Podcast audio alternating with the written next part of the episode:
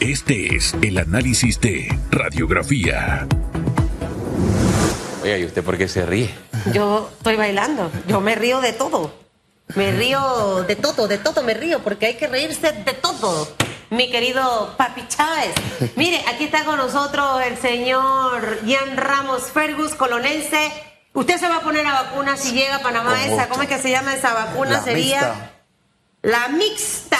Es un mix que va a atacar todas las En cepas. definitiva. Me la pongo sin ningún tipo de problema. A pesar de que usted le tiene pavor a las inyecciones. yo- ¿Por qué será que todos los hombres Y mira que le tienen miedo a las ningún- Y inyecciones? los hijos de médico también somos así, porque mi padre es médico y yo no puedo ver una aguja. No, no, No es que soy todos, fanático. todos, todos, para que usted vea cómo somos valientes las mujeres, ¿no? Así es. A mí, uff, eso, eso no me da ni frío ni calor.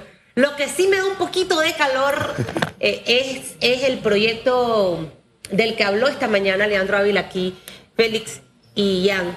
Tiene temas interesantes, porque sí creo que hay que custodiar las papeletas para poder hacer reconteo, para poder efe- específicamente verificar y sobre todo por la clase de denuncias que hizo aquí el diputado. Actas que se repiten hasta tres veces, con números distintos. ¿Esto qué es? Segundo, actas tachadas y le ponen otro número. ¿Cómo yo sé cuál es el número real? Y entonces, en base al acta, es que yo sumo. Pero la gran interrogante es, ¿quién custodia las actas? En definitiva. ¿No? Total. Mi querida Susan Elizabeth, buenos días. Buenos días, mi querido Félix Antonio. Buenos días. Buenos días a nuestro querido y fieles televidentes, radioescuchas, a las personas que nos siguen a través de las plataformas digitales y a nuestro maravilloso equipo de producción que nos permite estar, como siempre, un día más con pasión, análisis y objetividad. Y a ver, vamos por partes. La propuesta o la intención legislativa que sin duda alguna presenta hoy el diputado Leandro Ávila, a priori yo la veo vistosa eh, en un sentido positivo. Pero hay algo que a mí me llama poderosamente la atención, que es en base al fundamento que él utiliza para impulsar la normativa. Recordemos que cuando el PRD recientemente estuvo con el tema de los delegados, Pedro Miguel González salió en los medios de comunicación dando algunos señalamientos de que efectivamente dentro del proceso eh, no se había llevado de la mejor manera, habían, se habían dado ciertas condiciones turbias eh, que efectivamente no iban en base al ordenamiento de la democracia. Hoy cuando escucho nuevamente al diputado Leandro Ávila en esta ocasión, pero hablar de una misma práctica posiblemente fraudulenta dentro del mismo colectivo, yo empiezo a preocuparme. Máxime cuando los pasillos eh, políticos todos indican, hey, la bandera que se va a levantar en el 2024 es una bandera de fraude. Ojo, cuidado, Tribunal Electoral, prepárate, porque a ti lo que te quieren hacer es meterte un gol en el 2024 y tienes que estar pendiente. Entonces, más allá del espíritu de la normativa, yo tengo que poner atención en el problema que está existiendo, en la preocupación que tiene la ciudadanía para que esa efectivamente normativa se pueda implementar. Entonces mi pregunta es, ¿a qué se están jugando dentro de los colectivos de este país que efectivamente no se están enrumbando las cuestiones de la mejor manera a tal punto que hay que efectivamente incurrir en actos de fraudes? Por ejemplo, yo soy del criterio que aquel que se ha sorprendido, que se ha investigado y resulte eh, como cierto que tuvo que ver con alguna alteración de un acta, a mi criterio debería ir preso, porque eso es una afectación al país, es una afectación a la democracia y hay que sancionar con el ejemplo. Pero ¿qué ocurre? Aquí pasan elecciones internas, pasan elecciones generales, se tachan actas, que es un deporte, se alteran actas, que es un deporte, dice 68, pero cuando llega dice 5, se le quitan votos a uno, se le otorgan a otro, y bueno, vivimos en esta pantomima de democracia cada cinco años. El diputado proponente de esta iniciativa legislativa confirmó que en las primarias del PRD hubo irregularidades. Y es más, si nos trasladamos en el tiempo, de los dos bandos habían señalamientos fuertes que supuestamente había compra de militantes del PRD a través de becas, dádivas, entre otras anomalías. Pero dice que pese a esas irregularidades de supuesto fraude, el PRD no es un partido fraudulento. Total, no, no, no, no lo veo así. Máxime, cuando en menos de un año escuchamos por distintos miembros del colectivo como esto ya lo tienen de deporte. Y a mí me preocupa, sin duda alguna, en vista de lo que pueda ocurrir en el 2024. ¿Y a quién debo de jalarle la oreja o, sobre quién debo poner el foco? Oye, Tribunal Electoral, ¿qué estamos haciendo? Por eso soy el criterio que desde las internas de los partidos, el Tribunal Electoral debe estar allí al pendiente. En las elecciones generales, efectivamente el Tribunal Electoral debe estar custodiando de la mejor manera que esto se pueda hacer, porque aquí, cuando son las elecciones generales, vemos las tomas, ¿no? Como tan pronto termina la hora, vamos a quemar las papeletas. Hay- un temor, o no sé si es temor, o es una estrategia, ¿no? Así como ahora en el Mundial, ¿no? Cada director técnico pone a los jugadores a fin de cumplir con una estrategia que esté en el papel.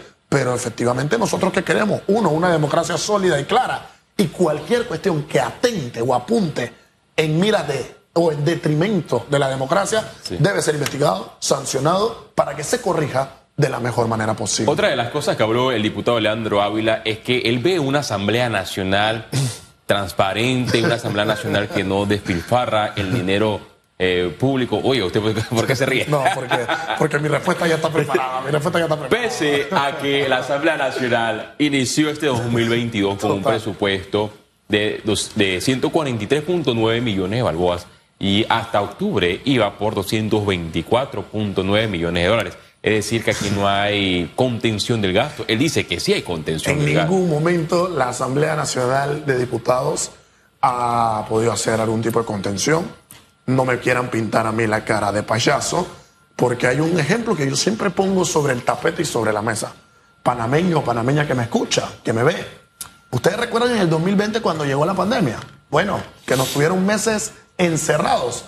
Bueno, ustedes saben quiénes, aún sin trabajar en mira de nuestras necesidades y nuestros intereses, seguían cobrando salarios mensuales de 7 mil dólares. Nuestros honorables diputados. Ahora, si ustedes me dicen a mí, Ian Josué Ramos Fergus, lo que ocurre es que nosotros estábamos cobran- cobrando porque estábamos trabajando de la mejor manera para impulsar normativas que beneficiaran al pueblo. Eso no ocurrió. Y al día de hoy yo no conozco una sola normativa positiva que en tiempo de COVID tenga un gran impacto para la ciudadanía. Entonces, no me hablen de contención, no me hablen de austeridad. Cuando el presupuesto inició con un numerito, el mismo aumentó y ya para el otro año el presupuesto es mayor que con el cual se solicitó, se inició este año. Entonces, efectivamente, nosotros qué necesitamos? Comprender, necesitamos comprender que requerimos de una verdadera austeridad, requerimos de una verdadera contención de gastos y que no hayan despilfarros. Porque en la medida en la que se despilfarran, o por ejemplo, en la medida en la que un alcalde agarra y se gasta 5, 5.7, 6 millones de dólares, por ejemplo, en un desfile, ¿qué le estás diciendo a la ciudadanía? No hay problemas y todo anda bien. Y hay gente con necesidades, gente pasando hambre, gente que no consigue una plaza laboral, gente desempleada, gente que hoy le están firmando un mutuo acuerdo, gente que hoy están liquidando. Y es darle una bofetada en la cara a las personas cuando tú cobras un dinero y no trabajas, o máxime cuando haces una contratación directa, injustificada, que raya en lo legal, raya en lo inmoral. Y es como decirle al pueblo, ¿sabes qué? Tu problema y tu necesidad no es mía y a mí no me interesa. Así que ese, ese cuento de la, de la austeridad y de la contención, pues efectivamente no está. ¿Y ¿Dónde te dicen que es la contención? Donde, claro, para ellos normalmente es gastarse mucho más dinero, pero como no hay, las arcas están golpeadas, pues se están gastando menos de lo que acostumbran, pero lo siguen gastando. Entonces, efectivamente hay que enrumbar esas aulas. Ellos requieren de ser más transparentes. Necesitamos una asamblea clara, consistente y sólida a fin de que efectivamente cumpla con la necesidad y la expectativa que como sociedad tenemos. Y que vayan a trabajar. Lo Porque fundamental. yo sé que el diputado Leandro sentía yo como una mirada fuerte, pero dije, no, debe ser mi subconsciente. El Hugo Famanía parado ahí como El un fantasma. El incondicional como Luis Miguel. Le decía al diputado Leandro Ávila, tienen que ir a trabajar. No, pero eso ha mejorado mucho, Susan. Él, él porque quiso ser caballero, Exacto. ¿no? Pero más allá de que asistan ahora, es que sean efectivos trabajando. Ah, efectivamente. Tú eres abogado laboral. Un empresario no va a tener a una persona trabajando que ni suma ni resta, En aunque llegue temprano, aunque esté allí. No, se necesita más que eso. Y hay diputados que ni conozco, que ni sé que existen. Solamente los veo vestidos de blanco crema, blanco Son chocolate. como el, el álbum de figurita de Panini, pero sin, la, sin el sticker.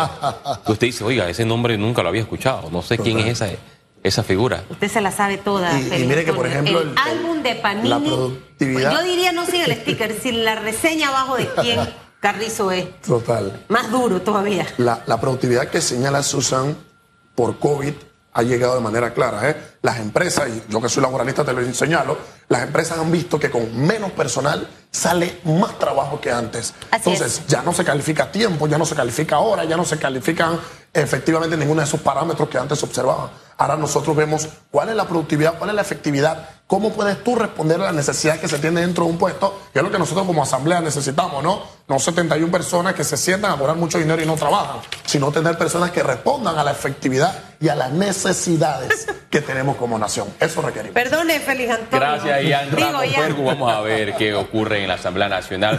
Finalizó la legislatura, pero la Asamblea Nacional debe sesionar en sus comisiones Exacto. permanentes. Las 15 comisiones permanentes todavía Trabajando. deben reunirse para elaborar. Solamente lo ha hecho una y es la Comisión de Gobierno, quien eh, ayer estuvo debatiendo un tema importante con relación a las quemas de papeleta. ¿Qué pasará en el órgano legislativo con el tema del presupuesto? Y el mismo está en 224.9 billones de balboas. Gracias, Ian.